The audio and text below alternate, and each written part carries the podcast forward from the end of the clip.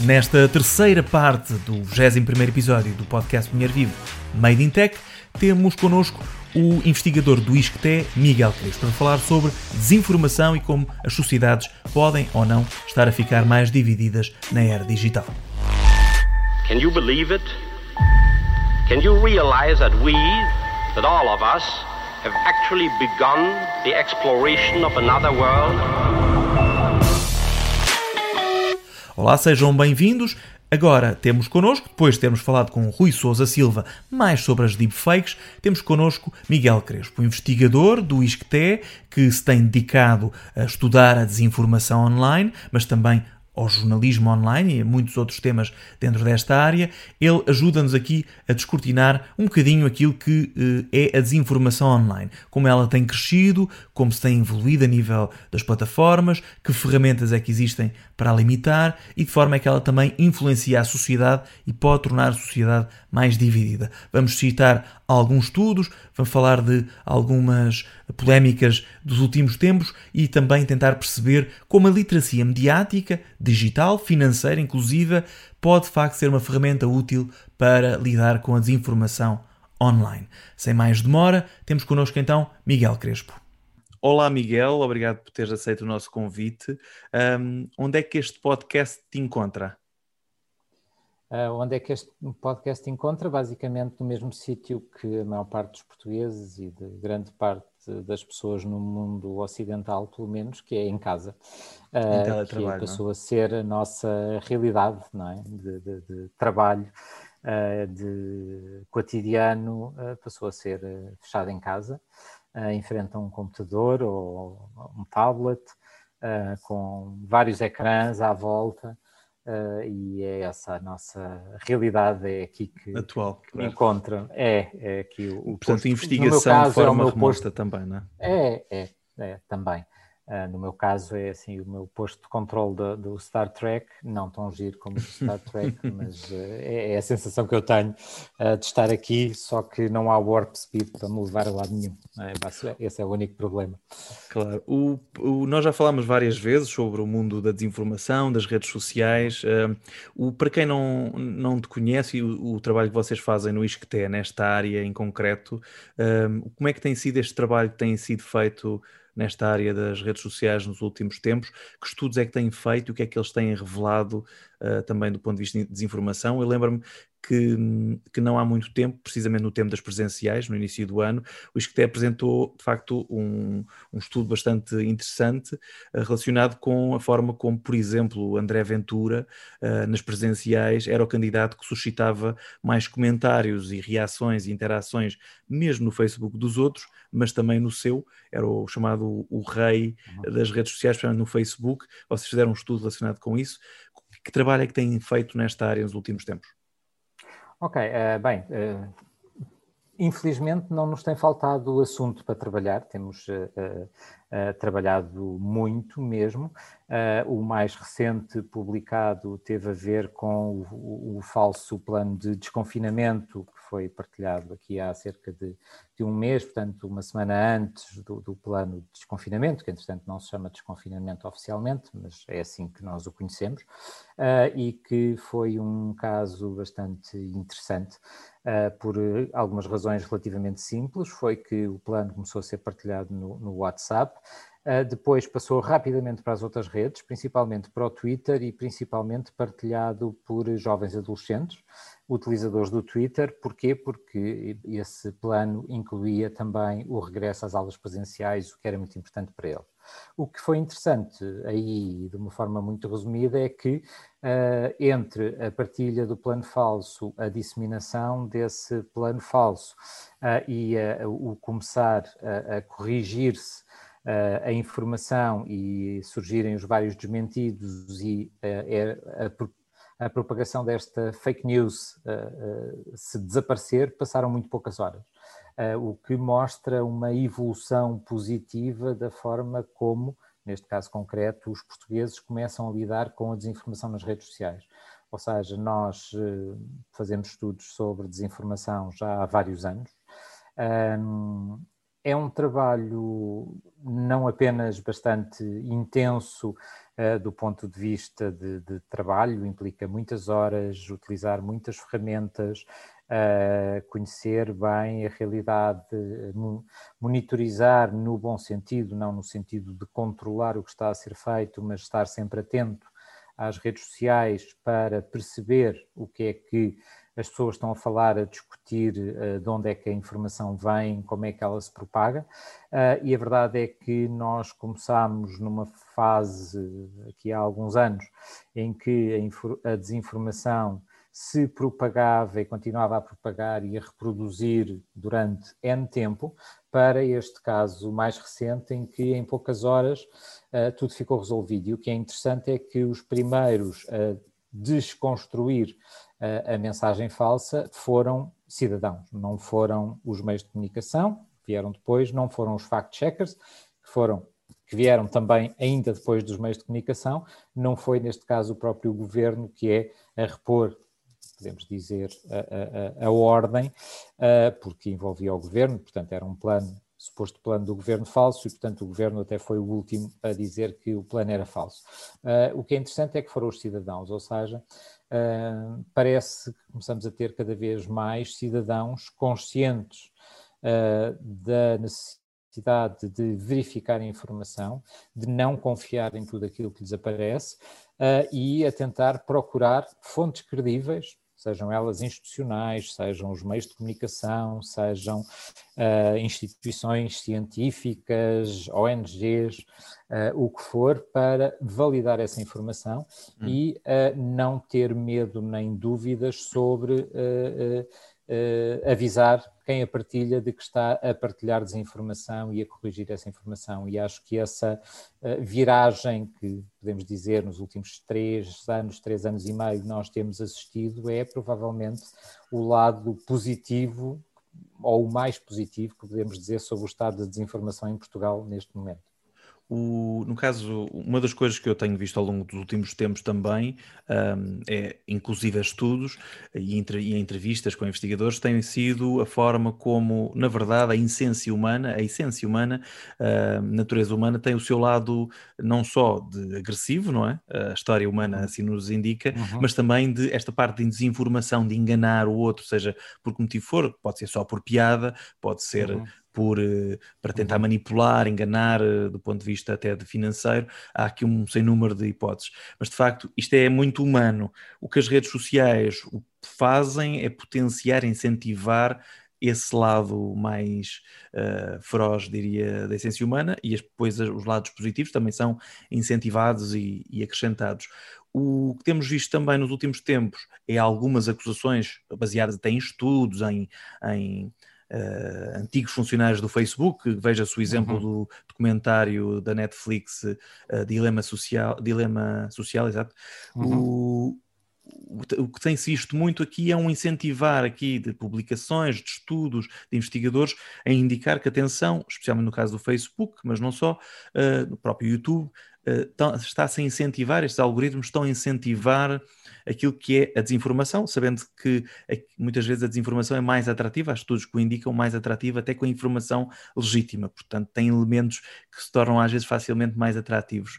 O, o Facebook tem respondido muitas vezes, ainda recentemente houve um artigo do MIT Technology Review muito, muito prejudicial para o Facebook do ponto de vista de que eles não têm feito o suficiente para combater uma sociedade mais dividida com base na desinformação.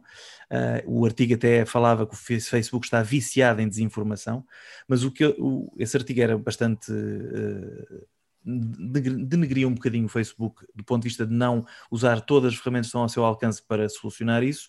O Facebook responde que uh, isso da desinformação e da sociedade dividida é uma coisa de há muitos anos, não é de agora, uh, portanto não, não é responsabilidade, não é propriamente das redes sociais, é dos humanos, claro, mas não, não assumo aqui responsabilidades. Mas eu digo tudo isto porque hoje, por exemplo, o Facebook anunciou uma coisa que eu achei interessante, que foi que uh, os, os, comentários, que é uma coisa muito importante no Facebook, os comentários passam a poder ser limitados, ou seja, um autor, uma página ou uma pessoa normal, qualquer pessoa pode deixar de ter comentários uh, nos seus posts, que eu acho que é uma revolução para o Facebook e, e eles anunciaram isso hoje. e também a possibilidade de no newsfeed podermos ter coisas mais cronológicas ou de coisas que nos interessem mais, podemos selecionar mais aquilo que está no nosso newsfeed. Um, dito isto tudo, o que é que achas? Achas que estas plataformas, o Facebook, claro, fala-se mais por ser a mais popular, uh, mas também a que, tem estado mais na berlinda, o é que achas que estas plataformas têm feito o suficiente para, para de facto fazer com que a desinformação não seja tão apelativa uh, por gerar tal, tal maior interação nas suas plataformas? É, é assim, a conversa, eu vou começar pelo fim, que é as plataformas, uh, Facebook, YouTube, todas as outras, são, acima de tudo, um negócio privado. O objetivo é dar lucro. Uh, o que é que move uh, as pessoas quando estamos a falar de não ficção? E eu depois já falarei um bocadinho mais sobre isto. É a discussão, é o conflito, não é? Uh, um bom livro, um bom filme, uma boa série de televisão é aquela em que o conflito é mais interessante, mais relevante. Portanto, nós procuramos o conflito. Não quer dizer que uh, tenhamos a necessidade de, de convidar uh, pessoas para combates de MMA para uh, pormos as coisas em ordem. Mas a verdade é que, por mais pacíficos que sejamos ou cordiais no nosso dia a dia, nós gostamos de assistir ao conflito. Uh, e as redes sociais são mais um palco para nós assistirmos ao conflito. Os comentários uh, de posts no Facebook são uh, um, um, palco de combate. É? E, portanto, e isso leva as pessoas ao Facebook. Portanto, quando temos pessoas com posições diversas ou preferencialmente antagónicas, isso é bom para o negócio das plataformas. E as plataformas não podem dizer isto de uma forma clara, mas obviamente que isto é relevante para aquilo que elas fazem e para o seu trabalho.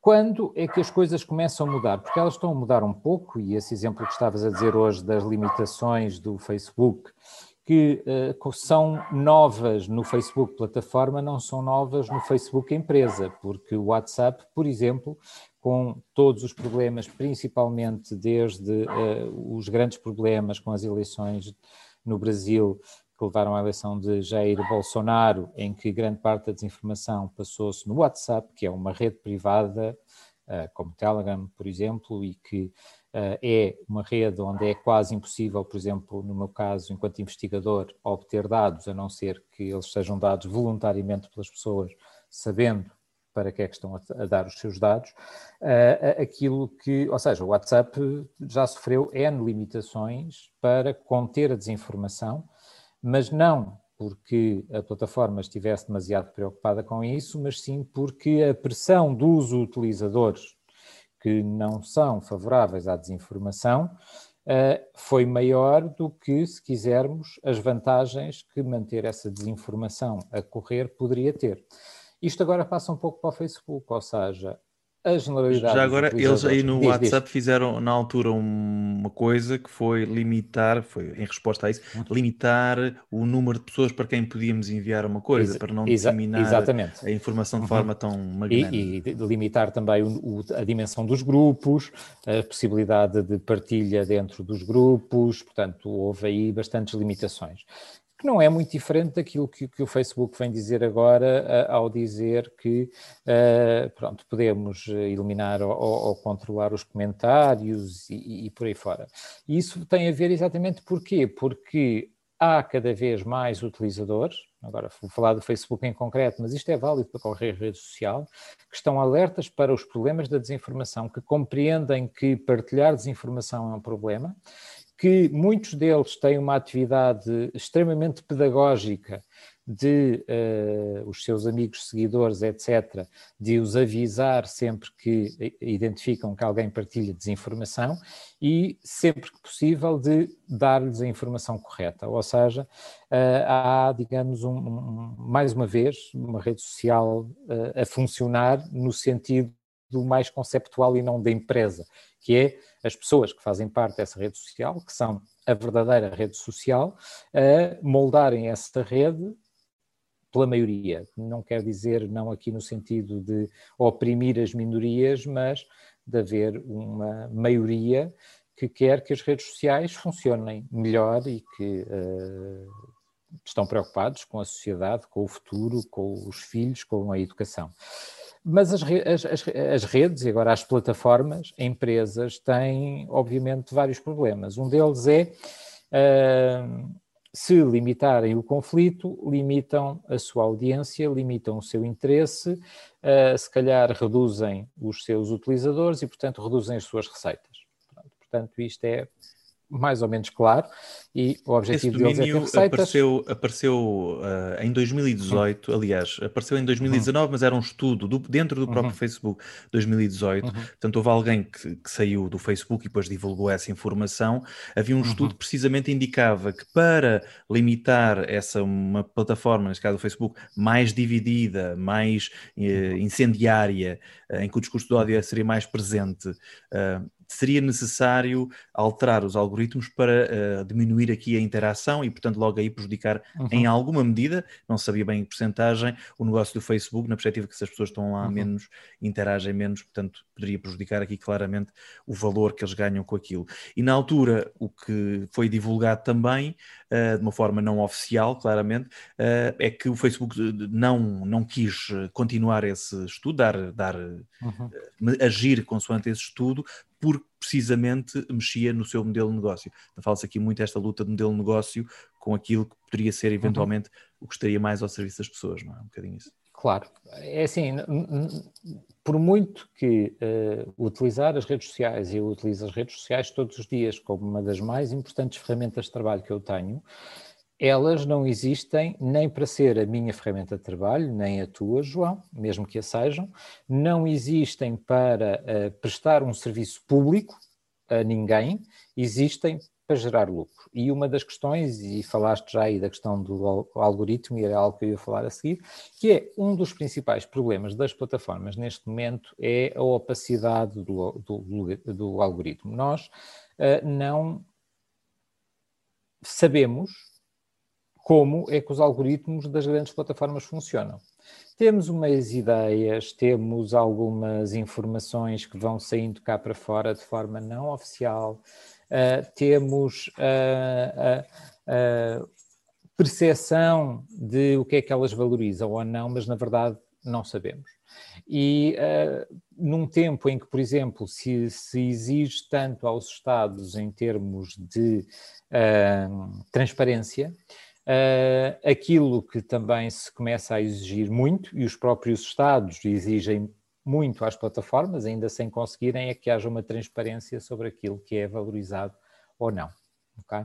Portanto, e essa parece-me que é outra questão. E depois eu queria só acrescentar aqui uma coisa muito rápida, uh, que há pouco falaste numa questão que é uma das principais questões, que é porque é que a desinformação tem tanto alcance e uh, a, a informação factual, seja ela jornalística ou outro, não tem tanto alcance. E há uma razão relativamente simples, é mais ou menos a mesma, porque é que quando vamos ao cinema ou quando entramos numa plataforma qualquer de streaming, vemos muito mais ficção do que documentários, que é a ficção não tem limites e, portanto, é muito mais fácil fazer ficção interessante do que pegar nos factos e transformá-los em algo que seja realmente muito interessante. E, portanto, quando alguém cria uma mentira, mesmo que seja por brincadeira, porque nem toda a desinformação tem objetivos uh, maléficos, é assim, é apenas pegar na sua ideia e concretizá-la. E ela pode ter muito sucesso. Se eu quiser fazer a mesma coisa a partir de um facto, eu tenho que estar limitado aos factos. E, portanto, a minha possibilidade criativa é muito menor e, portanto, provavelmente eu tenho muito menos alcance do que se criar uma boa mentira. Faz sentido, não é? É um bocadinho a, a essência humana, é? Quando. Uhum. Uh, e lá está, e as coisas que são mais. Uh, que dividem mais, que são mais chocantes, uh, também se tornam mais atrativos. vimos isso, claro. eu falava há pouco do vosso estudo, isto é relacionado com André Ventura e as presenciais, uhum. e, e, o discurso, esse discurso mais agressivo, mais, mais para muitas pessoas até chocante, incentiva a que, de facto, o algoritmo permeie uh, esses nomes, os nomes das pessoas que fazem claro. esse tipo de coisas. Mas, sim, mas, mas não, não é só o algoritmo, é, é uh, como disseste muito bem, o nosso lado humano de, de nos interessarmos pelo conflito, de, de termos, tomarmos posições sobre as coisas, a favor ou contra, porque, como já disseste muito bem, o alcance de, de, de, de, André Ventura na, na, nas presidenciais não era apenas porque ele tinha, e não depois teve os votos que teve, uh, não é porque ele era o, o, o, candidato favorito, mas sim porque uh, ele tinha tantos uh, apoiantes, ou se calhar tinha muito menos apoiantes do que pessoas que eram contra ele, e portanto a oposição também gera partilhas, discussão, é? Portanto, digamos que o que André Ventura fez muito bem eh, nas redes sociais foi transformar-se em, usando os, desculpem o, o termo, tornar-se o trending topic das eleições. Ou seja, todas as discussões, ou a maior parte delas, giravam, giravam à volta de André Ventura. Seja aquelas que eram provocadas pelo próprio, na maior parte das vezes Uh, com uh, frases chocantes, agressivas, mentiras, insultos, ou a cartilha habitual deste tipo de política populista, uh, que não tem nada de novo e internacional, uh, é igual em todos os países. mas também por pôr os outros candidatos a falar dele e os apoiantes dos outros candidatos a falar dele. pronto. E aí é assim, em termos políticos, uh, pode ser que sirva de lição para muita gente de como não se fazem campanhas políticas uh, valorizando os adversários. Vamos ver nas próximas eleições. As próximas são autárquicas, é um pouco diferente, se calhar, algumas uh, autarquias do país, vamos ver situações mais ou menos parecidas. Uh, é algo que no Media Lab do ISCTE nós vamos acompanhar, obviamente, não vamos conseguir acompanhar as, as mais de 300 autar autarquias, mas vamos estar atento e tentar perceber o que é que se vai passar também nas próximas eleições, porque uh, digamos que nos dedicámos a, a, este tipo de estudos há muito tempo e, e vamos continuar. Claro, ainda esta semana saiu um relatório uh, em Portugal, uh, do, precisamente até do Conselho de Segurança em Portugal, que indicava que havia aqui, está a haver na internet uma ligação cada vez maior entre os chamados negacionistas e a extrema-direita. ou seja, lá está, aqui negacionistas que. Que aderem muitas vezes às teorias da conspiração na internet um, e que em tempos de pandemia temos visto também são bastantes mais. Por causa disso, a extrema-direita também, às vezes com conceitos um pouco mais exagerados, que, que são mais, que dividem mais as pessoas, uhum. sejam os que estão a favor, sejam os que estão contra, mesmo que os que sejam, estejam contra sejam mais em quantidade, uhum. o facto de reagirem torna, torna que incentiva na internet uhum. essa, essa indicação, não? Uh, assim, claro, é assim, mas nós vamos, continuar a, a, ver isto, assim, uh, uh, eu não sou politólogo e, portanto, não quero entrar muito na, na, discussão política, mas aquilo que nós temos assistido nos últimos dois, três anos, as, as fake news são apenas uma pequena parte. O que nós vemos em termos políticos é está a acontecer à direita do sistema político português uma reconfiguração que a torna muito parecida com aquilo que a esquerda é desde o 25 de Abril, que é uh, algo muito mais segmentado, partilhado e, se quisermos, uh, em vez de termos partidos genéricos à esquerda ou à direita, temos partidos especializados à esquerda ou à direita. e a verdade é que, se até muito recentemente havia uma política muito tradicional feita em Portugal. Uh, alguns dos novos atores estão a inovar, uh, estamos a falar de atores mais à direita, uh, estão a inovar, concordemos ou não com eles, estão a conseguir encontrar o seu espaço e esta reconfiguração vai continuar. mais uma vez, há quem fique satisfeito, há quem fique menos satisfeito. Do meu ponto de vista, aquilo que não nos pode deixar satisfeito não tem a ver com política, tem a ver com uh, questões mais humanas, uh, sociais, éticas e deontológicas. Uh, quando nós somos pais e, e temos os nossos filhos, nós tentamos ensinar-lhes alguns valores. Uh, por exemplo, de não mentir, de não insultar as pessoas, uh, de uh, tentar ouvir pontos de vista diferentes. E nós temos alguns atores políticos que estão a negar isto tudo. E tem pessoas que votam neles, e isso é, se quiserem, o meu lado sem, sem, ser sociólogo, mais preocupado com questões sociais, é exatamente uh, o que é que pessoas que votam nestes atores políticos representam numa sociedade e que peso é que eles têm numa sociedade e que valores é que essas pessoas têm e transmitem aos seus filhos. E isso é que eu acho que é a grande preocupação. Ou seja, o problema das fake news não são as fake news em si, o problema da desinformação não é a desinformação em si, é aquilo que revela sobre as sociedades. Uh, e agora só pular um pouco para o outro lado do Atlântico, aquilo que nós vimos durante o, o mandato Trump uh, tinha muito esta linha, e a verdade é que no final do mandato nós vimos uma América completamente dividida em duas posições antagónicas, uh, algo para as redes sociais é muito bom. Claro. O, na verdade, há aí um tema que eu acho interessante, que além da questão da divisão política, e nos Estados Unidos eu acho que ela é muito imediata, uh, a divisão por, por intermédio de teorias da conspiração. Durante a pandemia falou-se do Bill Gates, havia teorias de que ele é que estava por trás da pandemia, uh, o 5G como, como uma uhum. forma também de, de, explorar as pessoas, de controlar as pessoas, existe um bocadinho esse, esse lado. Uhum. Mas o, uma das coisas que eu, que eu reparei é que, por exemplo, no caso do Facebook, e digo isto porque tive uma conversa por Twitter com uhum. o responsável, o, o cientista-chefe da divisão de inteligência artificial do Facebook, que é Ian uhum. LeCun, que é um cientista uhum. ultra premiado e muito conhecido, mas que tem nas redes sociais ultimamente tentar defender o Facebook do ponto de vista desta divisão que ele pode provocar. Uhum.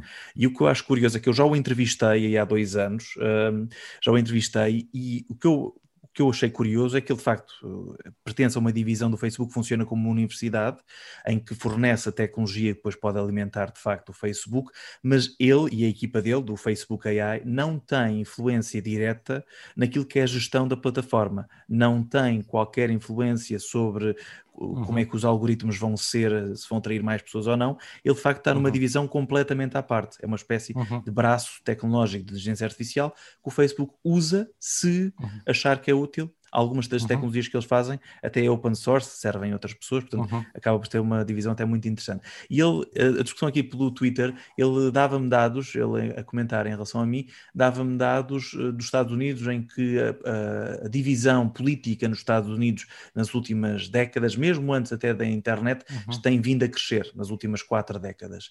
Um, ele dava-me dados de estudos nesse sentido, mas de facto, por exemplo, depois não fala de estudos mais recentes que indicam que além da divisão política, há outra, outro lado, este lado da desinformação alimenta as tais teorias de conspiração, alimenta as pessoas eh, não acreditarem nas instituições, que isso não é nem esquerda, nem uhum. direita, nem republicanos, nem democratas, é outra coisa, portanto ele aí não, depois não entra em pormenores, mas achei curioso e, e soube-se entretanto que o próprio Facebook tem tentado espalhar pelos seus uh, trabalhadores alguns estudos que não do Facebook, curiosamente não há nenhum estudo que seja do Facebook, mas estudos destes mais amplos ao longo das últimas uhum. décadas uh, para mostrar que isso da divisão é uma coisa que vem crescendo na sociedade, não é só, uhum. não é só do Facebook, mas ou seja, é, de facto nota-se aqui estes argumentos para tentar justificar aquilo que de facto se virmos no nosso dia a dia, como falámos há pouco nos comentários dos jornais, de, dos Facebooks dos jornais, etc. De facto, nota-se esse,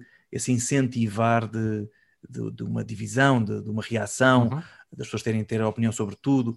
Nota-se um bocadinho isso e, e é o, é, é, para isso que, que, o Facebook incentiva as pessoas, não é? Para elas reagirem às coisas, não é? Sim, o... é assim, eu acho que não. É assim, seria tão simplista como muitos políticos populistas querem crer que, que as coisas se resolvem, a dizer ou demonizar as plataformas como elas são as causadoras. Elas não são causadoras, são mais um fator.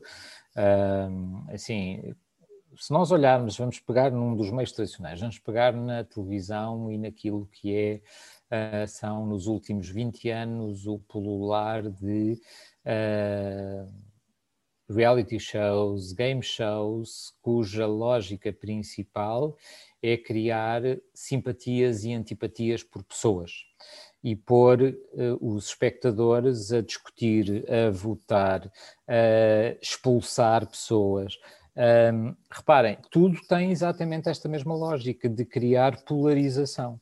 Uh, e, portanto, é dar o poder às pessoas, não é? E incentiva Sim, mas, mas assim, não há, eu não me parece que haja problema nenhum, antes pelo contrário. É assim, feito há décadas, assim, eu, não é? Nesses domínios, claro. Exatamente, é assim, e portanto, aquilo que nós temos, é assim, Uh, antigamente usava-se muito um clichê de uh, as conversas dos taxistas, não é? Que eram racistas, xenófobos, diziam mal de tudo, eram machistas, eram misóginos, uh, pronto.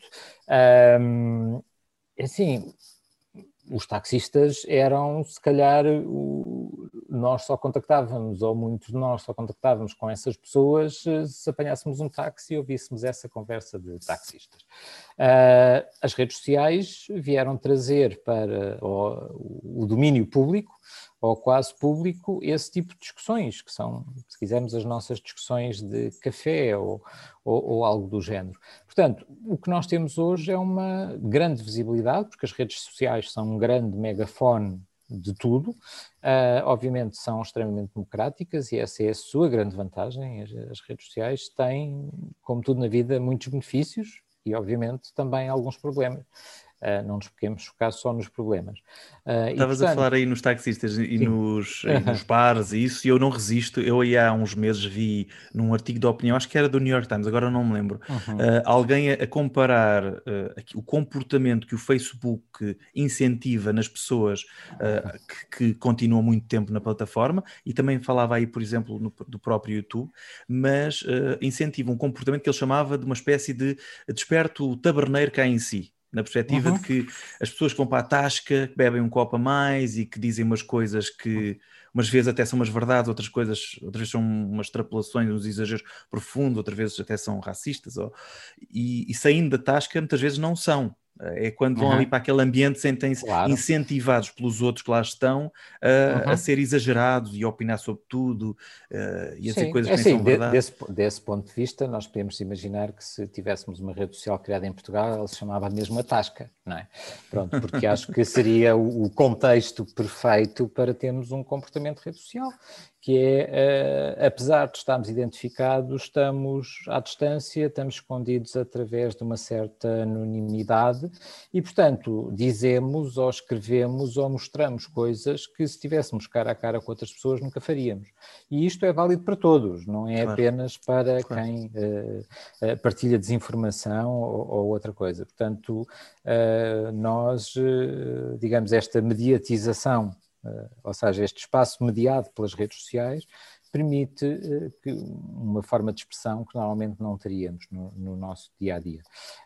Um, mas, como é assim, é que, obviamente, não são deixo, um fator. Não, sim, não deixo de querer perguntar como é que achas que saímos daqui? Nós já falámos algumas vezes, inclusive, na, na importância da literacia mediática, uh, uhum. ou seja, a forma, uh, ou, ou, digital, se quisermos, a forma uhum. como as pessoas aprendem uhum. não só a descortinar o que é que pode ser mais desinformação a informação, usando pequenas ferramentas que é de onde é que vem a fonte, ver o URL, uh, ver se este uhum. meio é credível e tem dado informação credível ou não, ou seja, uma série de, uhum. de coisas que se devem aprender desde tenra idade, e claro que pessoas mais velhas têm uhum. dificuldade, uhum. mas além dessa literacia mediática e digital, que deve ser incentivada, Uh, uhum. Falávamos há uns tempos até que, como na Finlândia, os miúdos, desde muito pequenos, têm uma espécie de disciplina de literacia mediática e que uhum. isso, os miúdos depois influenciam também os mais velhos, os pais, os avós, ajudou a que os níveis de forma como as pessoas são enganadas online na Finlândia reduzisse. É o país europeu onde menos pessoas são enganadas online. Uh, seja por cibercrime ou até por, por desinformação que seja eficaz. Uh, mas achas que a literacia mediática de facto é importante? É fundamental, é assim, nós vivemos em tempos que são complicados do ponto de vista de aprendizagem do nosso cotidiano. Não estou a falar da aprendizagem formal, fundamental, do ensino obrigatório, da frequência universitária e o que isso pode trazer para a nossa vida, mas em paralelo, nós temos uma grande dificuldade em lidar com a avalanche de novidades que surgem na nossa vida todos os dias. Se nós tentarmos eh, comparar um pouco com os nossos pais ou com a geração que agora tem entre os 50 e os 60 anos. Um, ou seja, havia aquilo que era uma aprendizagem para a vida, ou seja, na escola, fora da escola, de forma mais formal ou mais informal, aprendia-se aquilo que era preciso para viver ao longo da vida. Hoje isso não é realidade para pessoas de nenhuma idade, ou seja, todos os dias há coisas novas, eh, coisas novas para aprender, seja do ponto de vista tecnológico, do ponto de vista de olhar para a informação e avaliá-la, do ponto de vista de o que é que podemos ou não fazer com o nosso telemóvel, o que é que, onde é que estão os milhões de funções e como é que se acedem do nosso carro e, portanto, uh, como é que lidamos com, por exemplo, literacia financeira é outro dos grandes problemas, ou seja, como gerimos as nossas contas, como tomamos as nossas decisões financeiras, como é que negociamos coisas com o um banco. Isto são, é algo que o nosso ensino formal não, não aborda, nem é suposto abordar, uh, mas é uh, uma pequena parte de tudo aquilo que é constante, ou seja, que é uma mudança constante. Todos os dias temos que estar a aprender novas formas de lidar e trabalhar com novas ferramentas, novas situações. Uh, e, obviamente, uh, aquilo que na Finlândia se tem conseguido fazer é mais do que ensinar os jovens desde logo o primeiro ciclo uh, questões de literacia mediática ou literacia tecnológica, por exemplo, que evitam as tais fraudes online. Um, é eh, despertá-los para esta necessidade de uh, estar atentos e perceber como é que as coisas funcionam. Portanto, e acho que é isso que funciona. No, no caso português, e acho que nós dois já falámos disso, uh, há um caso muito, muito, uh, um caso de sucesso muito relevante em que a grande aposta foi formar os alunos do primeiro ciclo para eles transmitirem isso aos seus pais e que gerou uma grande mudança de comportamento e que é a questão da reciclagem. A questão da reciclagem em Portugal, todas as campanhas de reciclagem foram focadas nas crianças até aos 10 anos, para que eles depois levassem isso para casa e passassem essa informação aos pais. E aqui, se calhar, do ponto de vista de literacia mediática ou de literacia informática, é também um pouco assim. Uh, normalmente, cada vez mais dizemos, e quem já tem mais do que 30, 40 anos, tipo, quando aparece uma coisa nova, o ideal é irmos buscar um adolescente para nos explicar como é que ela funciona. Portanto, claro.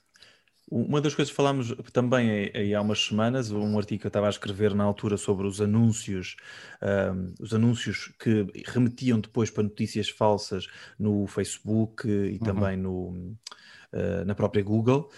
Um, na altura falávamos precisamente, e eu descobri uh, alguns, alguns anúncios no Facebook, vários até, uh, que era para notícias falsas, depois para, remetia para fraudes de criptomoedas, e uma das coisas que que eu descobri é, é, e tentei perceber era o que é que tinha mudado para alguém ser anunciante no Facebook e no Google, que são os, os reis da publicidade online tem 86% da publicidade uhum. online a nível mundial. E o, reparei que a Google tinha implementado o ano passado já algumas novas regras para limitar quem é que pode ser anunciante na Google. O Facebook não tinha, ou seja, qualquer pessoa cria uma uhum. página, uhum. basta ter acesso a dinheiro, uma conta de PayPal, o que for, e consegue uhum. fazer o pagamento e, portanto, consegue fazer anúncios. Uh, depois, uhum. havendo limitações para que anúncios é que são, a verdade é que é pouco controlado e, portanto, é muito fácil ter um anúncio para uma uhum. notícia falsa onde se vende uhum. criptomoedas falsas e de facto depois uh, ser, uh, portanto, é, uhum. isso ser um esquema que funciona.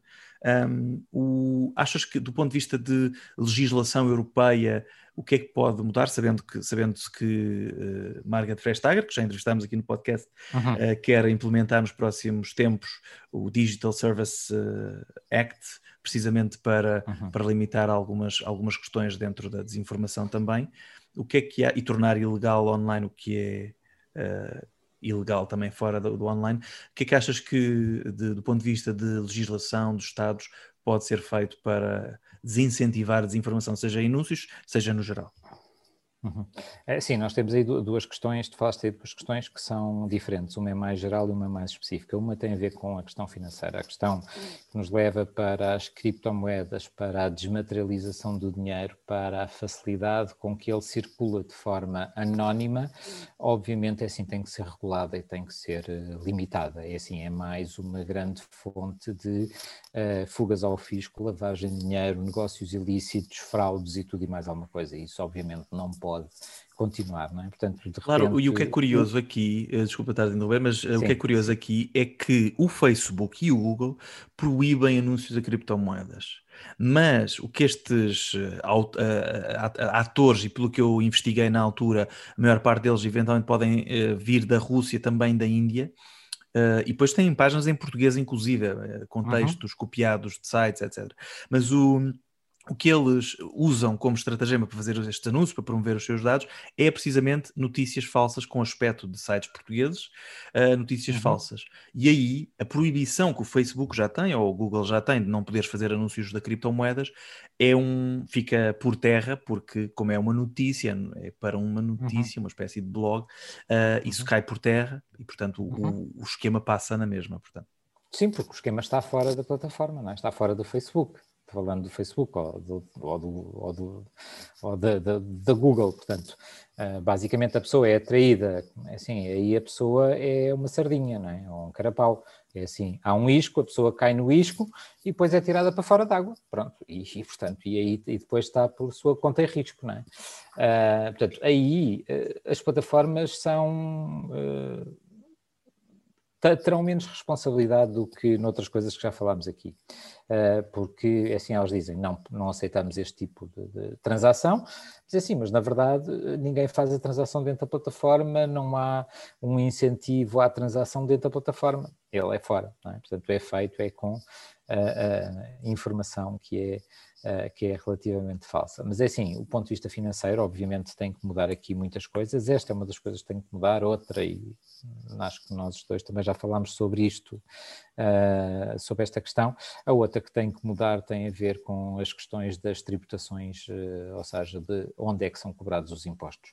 Que uh, num, num mundo não digital fazia sentido que fosse como ainda hoje é, ou seja, que são onde está a sede da, das empresas, mas que num mundo digital onde as transações são cada vez mais independentes das sedes das empresas, há aqui um, um, problema de onde é que estão, onde é que está a ser feita a tributação, uh, pronto, e mesmo dentro da Europa isso é uma grande discussão, porque há alguns países que funcionam mais ou menos como paraísos fiscais, sem o serem para algumas destas grandes plataformas, e com isso estão a levar para esse, esses países estão a receber as receitas que estão a ser roubadas literalmente, não é uma figura de estilo, aos outros países onde são feitas as transações. Portanto, há aqui essa questão. Deixando a parte financeira, é assim, obviamente que é preciso uh, legislar, é preciso regular.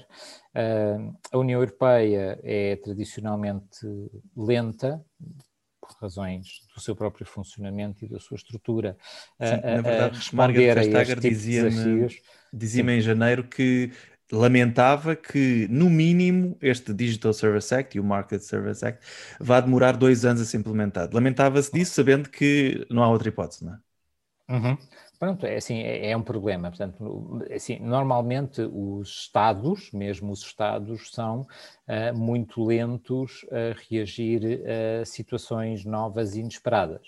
Uh, o que faz sentido, é assim, também não, não, não, não, se pode, tipo, aparece uma situação hoje e temos uma legislação amanhã que não foi pensada, que não foi discutida, que não foi uh, uh, assegurado de que funciona da maneira como é suposto. Portanto, não se pode legislar de um dia para o outro. Mas os Estados são lentos e uma instituição como a União Europeia, que está dependente dos Estados, das estruturas de, de um processo obrigatoriamente burocrático para que toda a gente fique satisfeito, digamos assim, um, é ainda mais lento. E, portanto, estas coisas demoram anos, demoram demasiados anos, e esse é, obviamente, um problema. Em termos mais, mais genéricos, era isso que, que, que eu estava a dizer, digamos, para concluir aqui esta questão, um, é preciso estabelecer regras mais claras que, por um lado, garantam a liberdade de expressão, parece-me que esse é o ponto principal, que é ninguém pode querer ter a pretensão em Estados democráticos ou em, em, em, em, grupos de Estados democráticos, como é a União Europeia, de querer censurar conteúdos. Não é disso que estamos a falar, porque senão entramos em regimes pseudo-editoriais, já há vários dentro da própria União Europeia que, que agem desta forma, infelizmente. Um, mas, portanto, primeiro assegurar a liberdade de expressão, mas ao mesmo tempo também garantir que quem quer exercer essa liberdade de expressão o faz dentro de regras claras e respeitando todos os outros, o que é aquilo que neste momento não se está a conseguir fazer e, obviamente, um dos princípios tem que ser o princípio de uh, o nosso mundo, seja ele físico ou digital, é o mesmo e, portanto, as regras têm que ser iguais, seja numa plataforma digital, seja no nosso dia a dia físico. O, falaste aí de dois temas que nós, por acaso, temos a sorte de falar no podcast com duas pessoas, além da Margaret Vestager, uh, também com o Rod Sims, que é o de certa forma, chamado o pai do código australiano que obriga Google e Facebook a pagar a meios de comunicação social eh, de forma a sustentar um bocadinho os seus negócios, eh, ou seja, dividir aqui uma parte das receitas publicitárias. Eh, e de facto foi uma entrevista interessante e, que aconselho a todos a ouvirem se quiserem. O, mais sobre a questão da, da Europa, o, do que está a fazer. O, Margaret Vestager dizia uma coisa que eu achei muito interessante, que é a criação de estruturas de intermediação no, nos países para, uh, havendo aqui uma colocação de, daquilo que é ilegal fora, uh, fora das, do online, passar a ser também ilegal um, off, online, não é? Um, uhum. ela sugeria aqui estas estruturas de intermediação se pessoas que vissem o seu conteúdo removido do Facebook e achassem que deviam de contestar, haveria aqui uma instituição poderia ouvi-los de forma rápida e dar um parecer. O, mas o que eu achei mais interessante eh, de uma das medidas que ela quer implementar tem a ver precisamente com o estudo dos efeitos dos algoritmos. Ela quer, através de legislação, obrigar estas plataformas a fornecerem dados não necessariamente do, do, seu algoritmo, como é que ele é, mas mais uhum. os efeitos dele, para que estruturas de investigação, universidades mesmo europeias, possam uhum. investigar os efeitos no, no, comportamento humano, na sociedade europeia, uh, do facto de termos redes sociais que, têm um impacto tão grande na vida das pessoas para se perceber de uma forma clara que os estudos que existem atualmente não são vindos destas plataformas, não são com muitos dados destas plataformas, uh, pelo menos fornecidos por eles, para que se perceber o, por onde é que estamos a ir, na verdade. Pode ser útil, né, a nível de investigação, essa parte. Sim, sem dúvida, é assim, obviamente, é assim, eh, quando não se tem acesso aos dados, e o ter acesso aos dados, e como dizes muito bem, não é necessariamente aos segredos ou àquilo que distingue, mas é aos resultados, às apostas, ou a, a saber que alterações é que são feitas e que consequências é que isso tem, obviamente isso é fundamental para a investigação. Isso também poderá ser, uh, a médio termo, uh, útil para as próprias plataformas, portanto não é apenas, isto não é uma questão de prejudicar ou não as plataformas, é mais uma vez de, de permitir que haja investigação científica séria, credível, validada sobre aquilo que se está a passar e a, a verdade é que é difícil ter acesso a determinados dados, muitos não se pode ter até, e muitos deles ainda bem que não se pode ter, por, por uma questão de privacidade, porque, por exemplo, do ponto de vista de investigação, uh, para quem está de fora, às vezes não pode ficar a ideia de que os investigadores querem ter acesso a tudo. Não, os investigadores querem ter acesso àquilo que lhes permita fazer investigação, eh, mas não querem ter, não querem saber nada de pessoal ou privado sobre pessoas e muito menos sobre pessoas concretas. Eh, por exemplo, a questão da anonimização, mesmo quando se trabalha com dados em que as pessoas são as próprias pessoas que fornecem, é uma das regras básicas da, da informação, ou seja, nunca há um dado associado a uma determinada pessoa. Uh, e este é o tipo de lógicas. E uh, só para completar a ideia que tu tens aí, portanto, de, de haver, obviamente, uma entidade externa que possa mediar conflitos entre uh, consumidores e plataformas, e estou a usar o termo consumidores de propósito, é obviamente fundamental, como para qualquer outro negócio. É? neste momento, se uma pessoa tiver uma queixa sobre uma plataforma, não tem uma forma fácil e direta uh, de apresentar essa queixa e deveria ter, como para qualquer outro serviço ou produto que uh, utilize ou adquira na União Europeia. Hum. O, para terminar, uh, do teu trabalho nesta área, o que é que uh, dirias que, que achas mais importante uh, até nos próximos tempos? Que, coisas que estejam a, ser feitas para os próximos tempos nesta área que possam ser relevantes? Uhum.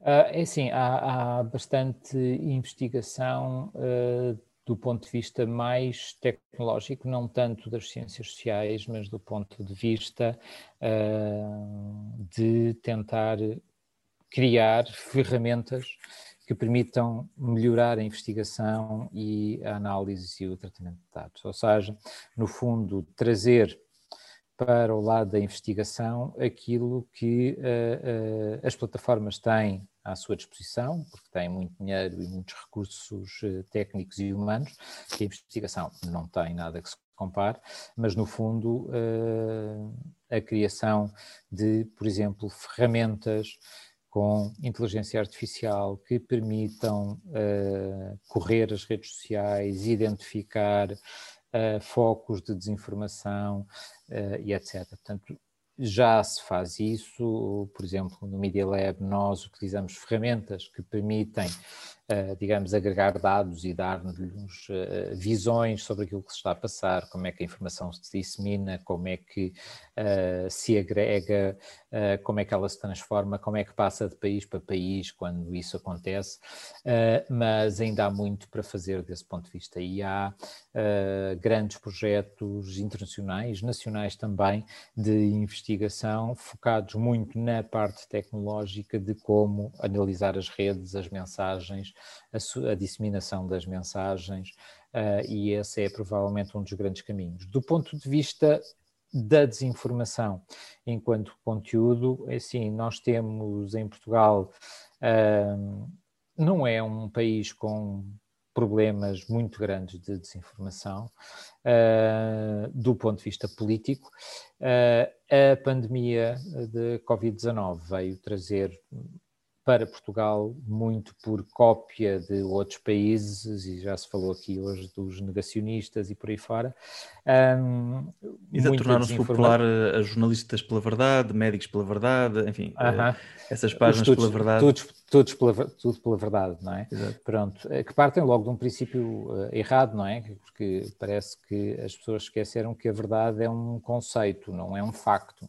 E, portanto, a verdade para mim não é a verdade para ti, João, necessariamente sobre todos os assuntos, não é? E, portanto, claro. uh, temos logo aqui esse problema de base, não é? Ser pela verdade, e eu infelizmente já repeti isto muitas vezes, eu, uh, mesmo antes destes movimentos todos, quando alguém me dizia, ai, mas eu é que sei a verdade, pronto, uh, isso para mim cria-me logo, era logo o primeiro fator de desconfiança de que me queriam estar a enganar. quando alguém diz que é, que é o detentor da verdade, Pronto, ou é um profeta, e poderá ser, um, ou então está-me a tentar enganar. E, portanto, e verificámos isso com estes movimentos todos pela verdade, que, mais uma vez, não tem nada de original em Portugal, são apenas cópias uh, de movimentos que surgiram noutros países e que, na maior parte das vezes, muito ligados a movimentos políticos, ou mesmo a partidos políticos, ou mesmo a figuras políticas uh, de extrema-direita, no caso europeu, na sua maioria, não na totalidade, mas na, na, sua, na sua maioria. Portanto, aquilo que nós tivemos e que me parece que é uma preocupação é nós temos uma politização de questões de saúde pública e esse parece-me que é o grande problema. Ou seja, nós vivemos uma pandemia e uh, há pessoas que encaram isto como um combate político uh, e não é um combate político, é preciso distinguir as coisas e acho que esse é um dos grandes problemas. Assim, primeiro tivemos muita desinformação um, e no Media Lab nós fizemos vários estudos, estão todos disponíveis no site do Media Lab, quem quiser encontra facilmente online, Media Lab Isqueté, e tem lá os estudos todos disponíveis.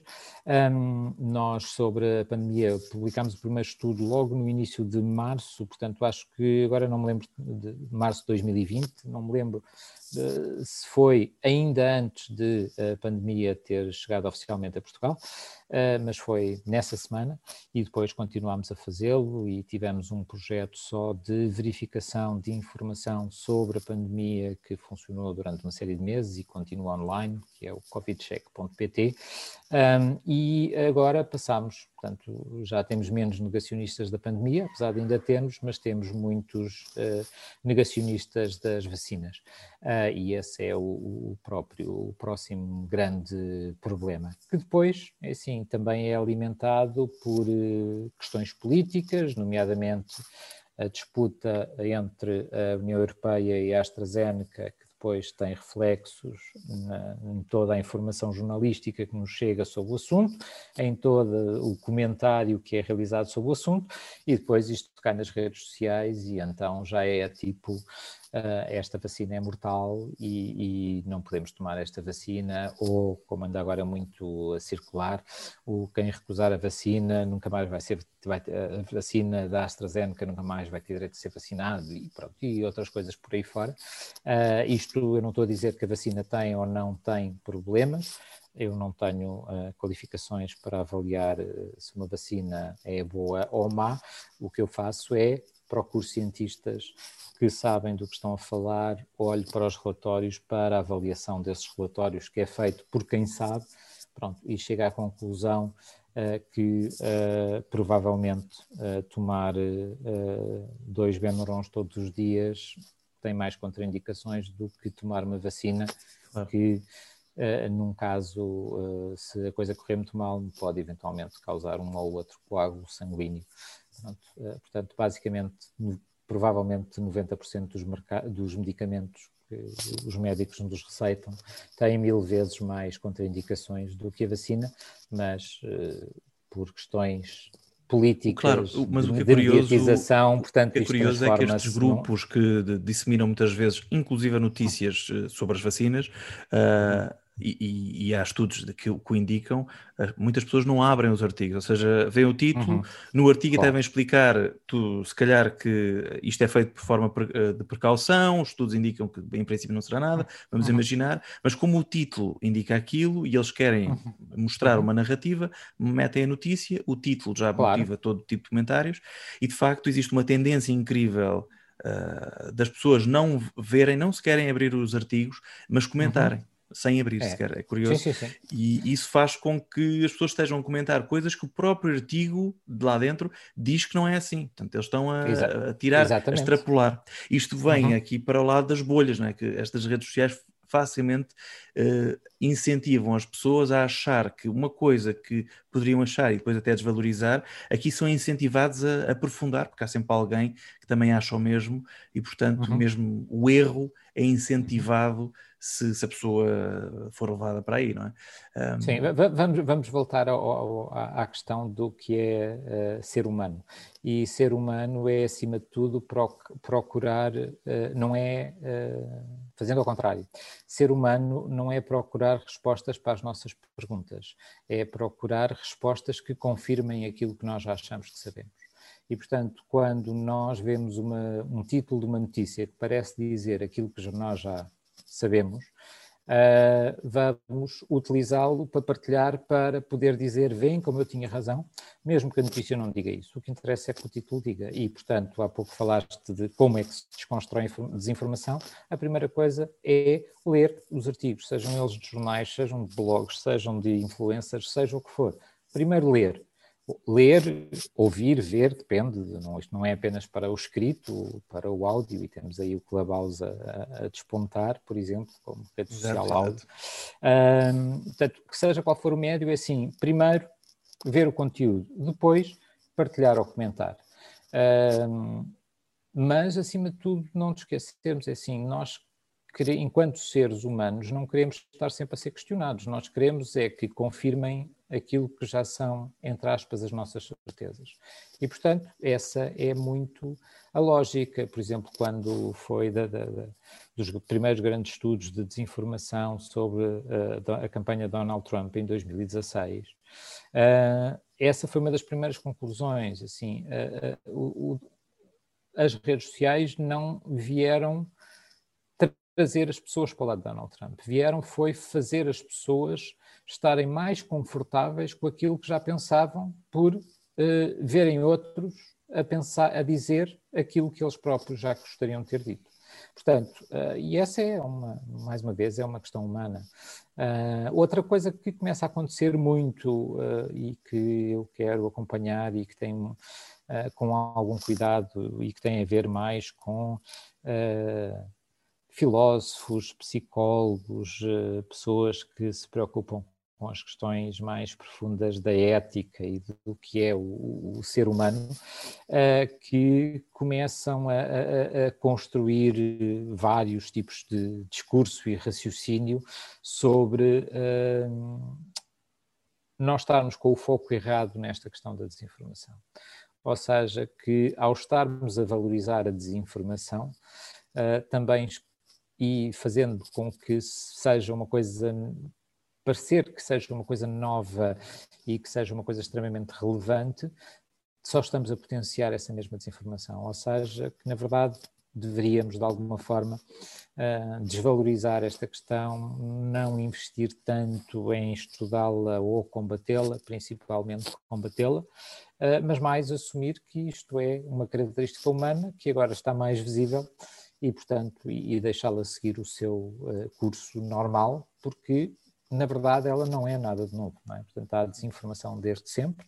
E só um dado muito simples é assim: uh, antes de haver redes sociais, havia e há imensas coisas que moldam o nosso comportamento e que nós assumimos como uh, comportamentos corretos, por exemplo, do ponto de vista de alimentar.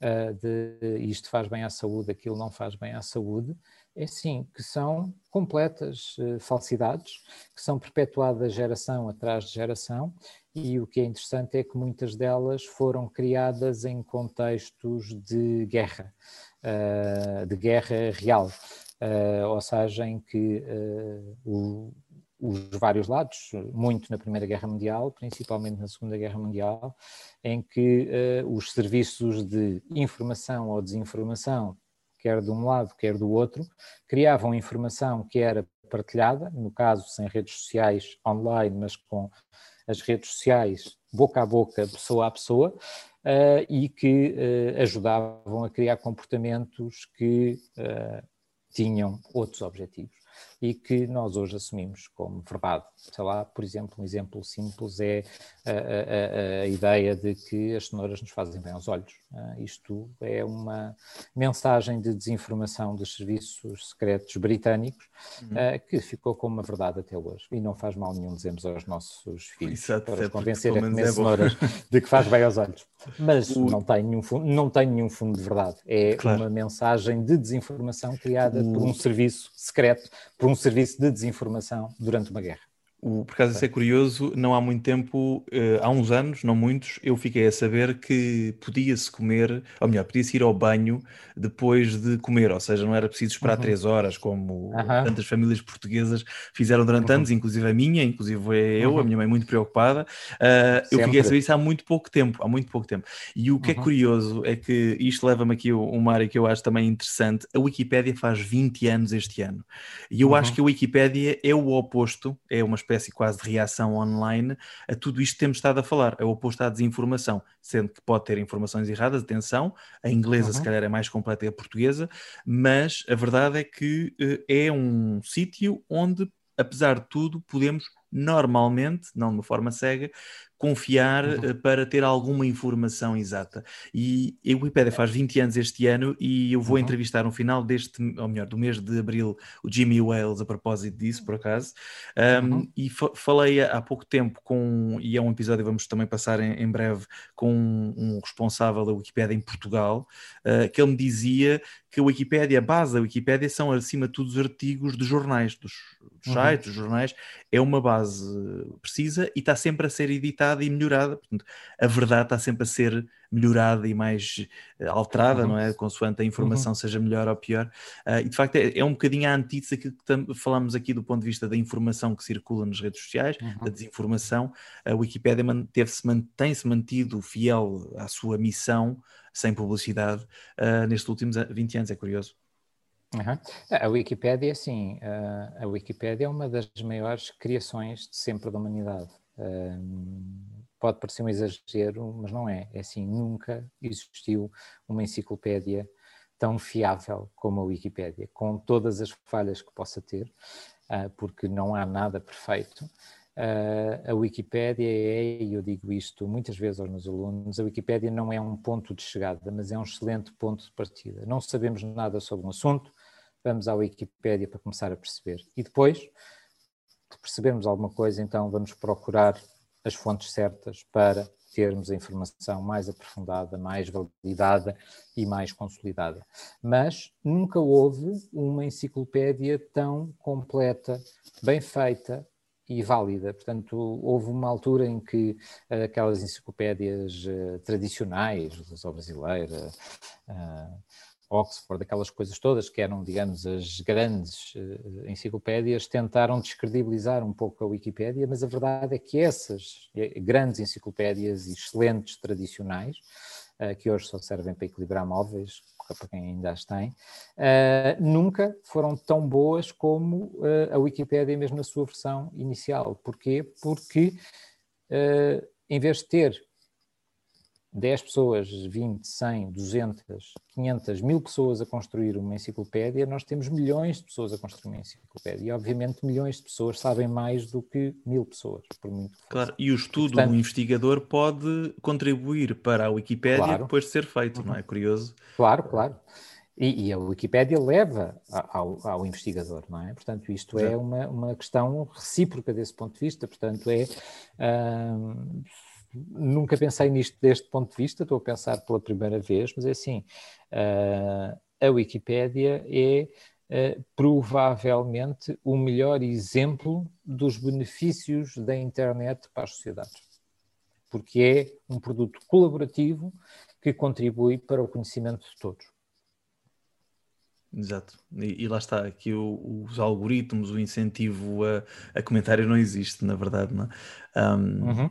Sim, mas disso. também temos que ter noção de uma coisa, que é a generalidade. A Wikipédia não é para a generalidade das pessoas, tal como a generalidade das pessoas no passado não sentia necessidade de ter uma enciclopédia em casa é? Claro. Pronto, portanto, temos também. Embora seja de acesso mais fácil, não é? Nesse aspecto. Claro, porque, obviamente. Porque aí é era assim, necessário mas... comprar, não é? é ou, ou, ou, pedir. Sim, sim, sim, hum. sim, sim, mas, mas a acessibilidade é a mesma coisa, não é? Pronto, uh, nós para irmos ao Facebook sai-nos mais barato do que irmos à, à tasca discutir os assuntos, porque não temos sequer que consumir nada, não é? Exato, Pronto, exato. portanto, mas isso é toda a internet que tem, tem o, a questão do, do acesso, mas é.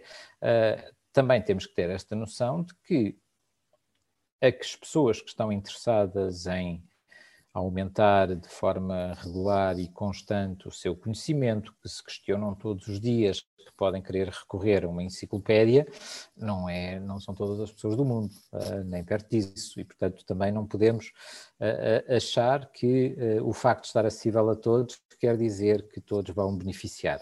Podem beneficiar, não quer dizer que na realidade beneficiem, é um pouco e desculpa estar a dizer isto, é um pouco como a questão de as pessoas que estão dispostas a pagar por informação jornalística online.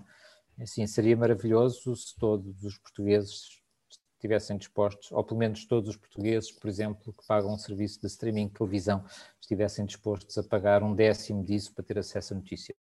Mas não estão, nunca, mas também nunca estiveram no passado. Portanto, a informação jornalística uh, também uh, sempre foi claro. questão, se quisermos, de alguma forma elitista, não de uma elite, mas de uma minoria relativamente alargada, mas uma e, minoria e desde que começou a era digital, estar informada. E desde que começou a era digital que se habitua, habituou as pessoas até a ter precisamente essa uhum. informação gratuita, portanto, uh, uhum.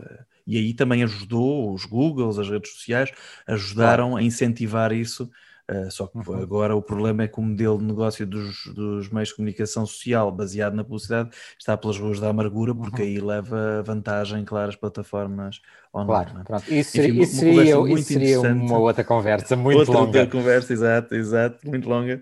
Muito obrigado pelo teu tempo, Miguel. Não, é uma conversa um prazer, de facto muito interessante. E olha, e até à próxima, ver se corre tudo bem nesta, nesta luta pela, contra a desinformação. Um, eu, eu lembro-me há, há, uns tempos, eu cito muitas vezes o, um investigador americano que entrevistei o ano passado. Um dia destes, até hei de uh, recapitular essa entrevista, porque até em áudio, só que na altura não tínhamos podcast. Mas o, ele, ele dizia, como meio de esperança, que as redes sociais eram uma espécie de adolescente uh, na sua adolescência turbulenta, e também com a passagem dos anos, as pessoas habituam-se a estar mais uh, de forma mais saudável, lá está com maior literacia uhum. mediática, a reagir a menos, se calhar, uh, nas redes sociais. Portanto, além delas pode, próprias poderem fazer alguma coisa para melhorar isso, as pessoas também podem ir aprendendo a lidar melhor com elas também, não é? Ah, sim, sem dúvida. Eu sou, espero que não tenha passado essa ideia, eu sou bastante otimista sobre o nosso futuro enquanto espécie, enquanto uh, utilizadores de plataformas digitais, sejam estas redes sociais, outras redes sociais, outro qualquer tipo de serviço que, que venha a surgir, mas obviamente é preciso uma questão de, de aprendizagem e de, de uh, nos reencontrarmos com uh, o mundo e um equilíbrio num mundo que é diferente daquele em que ainda grande parte da população do mundo não nasceu antes disto existir, não é? E, portanto, eh, é uma aprendizagem, digamos, tardia e, portanto, mais complicada do que quando nascemos já a saber eh, mexer com a tecnologia. Pronto, e quem tem filhos pequenos Uh, que provavelmente ainda nem sabem gatinhar e já sabem mexer num ecrã tátil, por exemplo. É? Portanto, Exato. O tempo é. há, de, há de trazer aqui uma nova normalidade que não tem nada a ver com aquelas promessas que os políticos nos fazem em relação à, à questão do Covid, mas sim do ponto de vista de, de consumo, uh, de, de média e de interação pessoal em plataformas digitais. Devemos de chegar, se calhar, as palavras do investigador que estavas a citar, uh, esta adolescência há de passar e devemos de chegar, digamos, a uma idade adulta mais tranquila desse ponto Exato. de vista. Pronto, obrigado e até à próxima, Miguel. Tá, muito obrigado, João.